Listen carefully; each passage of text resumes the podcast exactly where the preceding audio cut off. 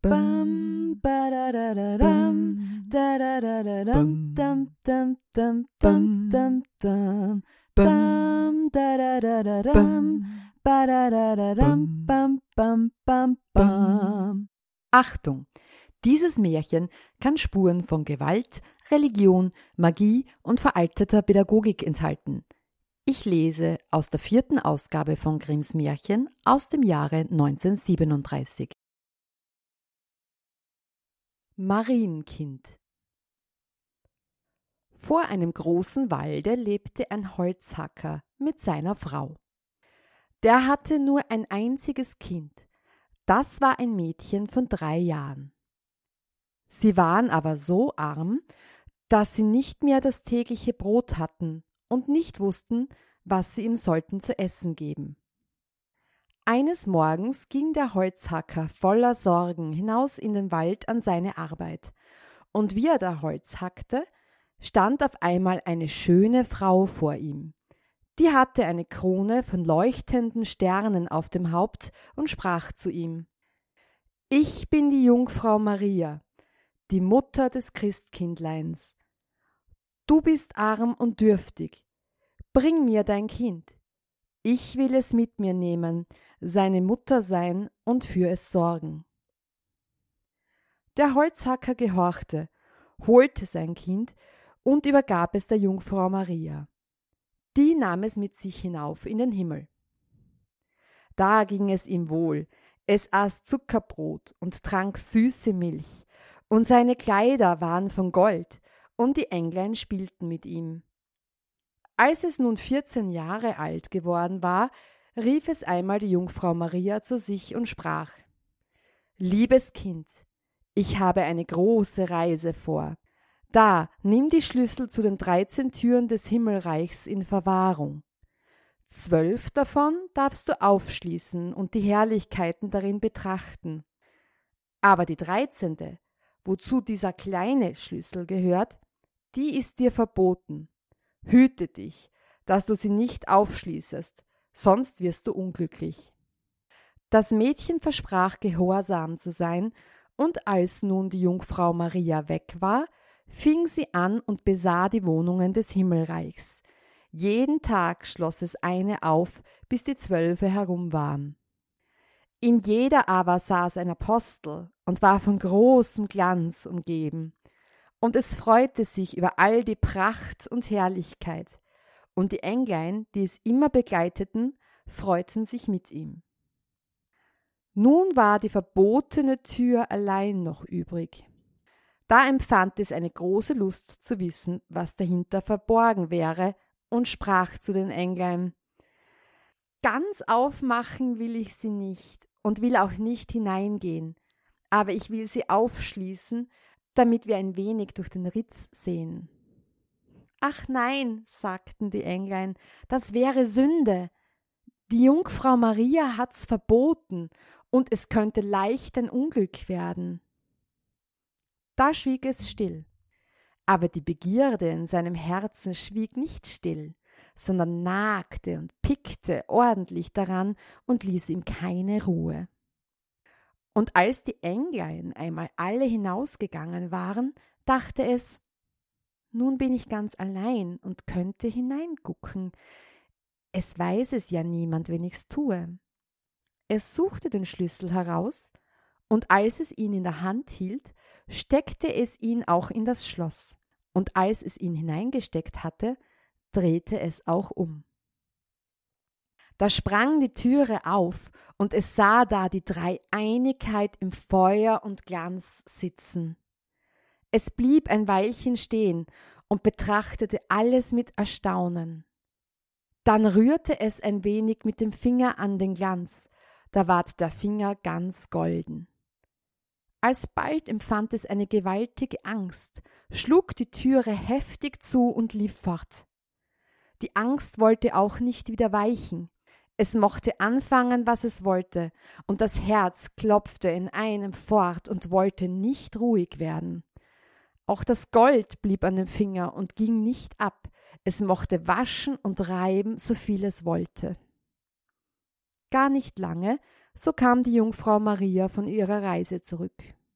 Sie rief das Mädchen zu sich und forderte ihm die Himmelsschlüssel wieder ab. Als es dem Bund hinreichte, blickte ihm die Jungfrau in die Augen und sprach Hast du auch nicht die dreizehnte Türe geöffnet? Nein, antwortete es.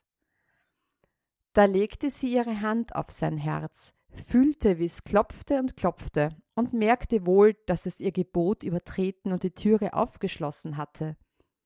Da sprach sie noch einmal Hast du es gewiss nicht getan? Nein, sagte das Mädchen zum zweiten Mal.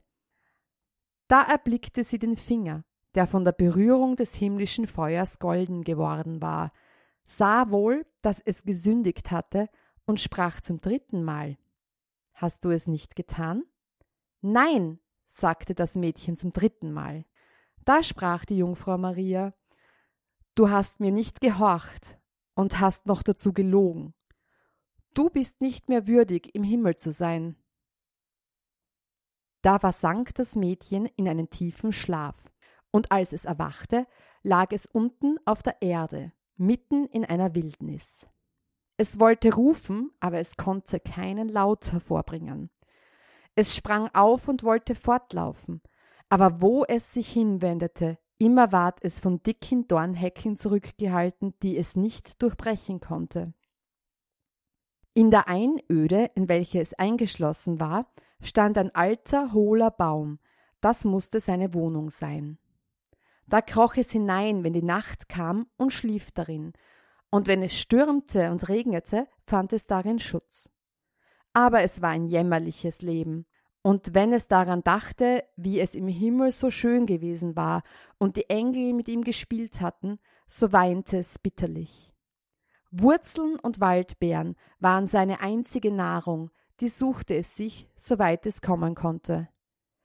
Im Herbst sammelte es die herabgefallenen Nüsse und Blätter und trug sie in die Höhle. Die Nüsse waren im Winter seine Speise, und wenn Schnee und Eis kam, so kroch es wie ein armes Tierchen in die Blätter, dass es nicht fror. Nicht lange, so zerrissen seine Kleider und fiel ein Stück nach dem anderen vom Leib herab. Sobald dann die Sonne wieder warm schien, ging es heraus und setzte sich vor den Baum, und seine langen Haare bedeckten es von allen Seiten wie ein Mantel. So saß es ein Jahr nach dem andern und fühlte den Jammer und das Elend der Welt. Einmal, als die Bäume wieder in frischem Grün standen, jagte der König des Landes in den Wald und verfolgte ein Reh, und weil es in das Gebüsch geflohen war, das den Waldplatz einschloss, stieg er vom Pferd, riss das Gestrüppe auseinander und hieb sich mit seinem Schwert einen Weg. Als er endlich hindurchgedrungen war, sah er unter dem Baum ein wunderschönes Mädchen sitzen. Das saß da und war von seinem goldenen Haar bis zu den Fußzehen bedeckt. Er stand still und betrachtete es voll Erstaunen. Dann redete er es an und sprach Wer bist du? Warum sitzest du hier in der Einöde? Es gab aber keine Antwort, denn es konnte seinen Mund nicht auftun. Der König sprach weiter Willst du mit mir auf mein Schloss gehen? Da nickte es nur ein wenig mit dem Kopf. Der König nahm es auf seinen Arm, trug es auf sein Pferd und ritt mit ihm heim, und als er auf das königliche Schloss kam, ließ er ihm schöne Kleider anziehen und gab ihm alles im Überfluss. Und ob es gleich nicht sprechen konnte, so war es doch schön und holdselig, dass er es von Herzen lieb gewann, und es dauerte nicht lange, da vermählte er sich mit ihm. Als etwa ein Jahr verflossen war, brachte die Königin einen Sohn zur Welt. Darauf in der Nacht wo sie allein in ihrem Bette lag, erschien ihr die Jungfrau Maria und sprach Willst du die Wahrheit sagen und gestehen, dass du die verbotene Tür aufgeschlossen hast, so will ich deinen Mund öffnen und dir die Sprache wiedergeben. Verharrst du aber in der Sünde und leugnest hartnäckig, so nehm ich dein neugeborenes Kind mit mir. Da war der Königin verliehen zu antworten. Sie blieb aber verstockt und sprach Nein, ich hab die verbotene Tür nicht aufgemacht. Und die Jungfrau Maria nahm das neugeborene Kind ihr aus den Armen und verschwand damit. Am anderen Morgen, als das Kind nicht zu finden war, ging ein Gemurmel unter den Leuten, die Königin wäre eine Menschenfresserin und hätte ihr eigenes Kind umgebracht. Sie hörte alles und konnte nichts dagegen sagen. Der König aber wollte es nicht glauben, weil er sie so lieb hatte. Nach einem Jahr gebar die Königin wieder einen Sohn. In der Nacht trat auch wieder die Jungfrau Maria zu ihr herein und sprach Willst du gestehen, dass du die verbotene Tür geöffnet hast? So will ich dir dein Kind wiedergeben und deine Zunge lösen. Verharrst du aber in der Sünde und leugnest, so nehme ich auch dieses Neugeborene mit mir. Da sprach die Königin wiederum Nein, ich habe die verbotene Tür nicht geöffnet. Und die Jungfrau nahm ihr das Kind aus den Armen weg und mit sich in den Himmel. Am Morgen, als das Kind abermals verschwunden war, sagten die Leute ganz laut, die Königin hätte es verschlungen, und des Königs Räte verlangten, dass es sollte gerichtet werden. Der König aber hatte sie so lieb, dass er es nicht glauben wollte und befahl den Räten, bei Leibes- und Lebensstrafe nichts mehr darüber zu sprechen. Im nächsten Jahr gebar die Königin ein schönes Töchterlein. Da erschien ihr zum dritten Mal nachts die Jungfrau Maria und sprach Folge mir. Sie nahm sie bei der Hand und führte sie in den Himmel und zeigte ihr da ihre beiden ältesten Kinder, die lachten sie an und spielten mit der Weltkugel. Als sich die Königin darüber freuete, sprach die Jungfrau Maria ist dein Herz noch nicht erweicht? Wenn du eingestehst, dass du die verbotene Tür geöffnet hast, so will ich dir deine beiden Söhnlein zurückgeben. Aber die Königin antwortete zum dritten Mal Nein, ich habe die verbotene Tür nicht geöffnet. Da ließ sie die Jungfrau wieder zur Erde herabsinken und nahm ihr auch das dritte Kind. Am anderen Morgen, als es ruchbar ward, riefen alle Leute laut Die Königin ist eine Menschenfresserin, sie muss verurteilt werden. Und der König konnte seine Räte nicht mehr zurückweisen. Es ward ein Gericht über sie gehalten, und weil sie nicht antworten und sich nicht verteidigen konnte, ward sie verurteilt, auf dem Scheiterhaufen zu sterben. Das Holz wurde zusammengetragen, und als sie an einen Pfahl festgebunden war und das Feuer ringsumher zu brennen anfing, da schmolz das harte Eis des Stolzes, und ihr Herz ward von Reue bewegt, und sie dachte, könnte ich nur noch vor meinem Tode gestehen, dass ich die Tür geöffnet habe.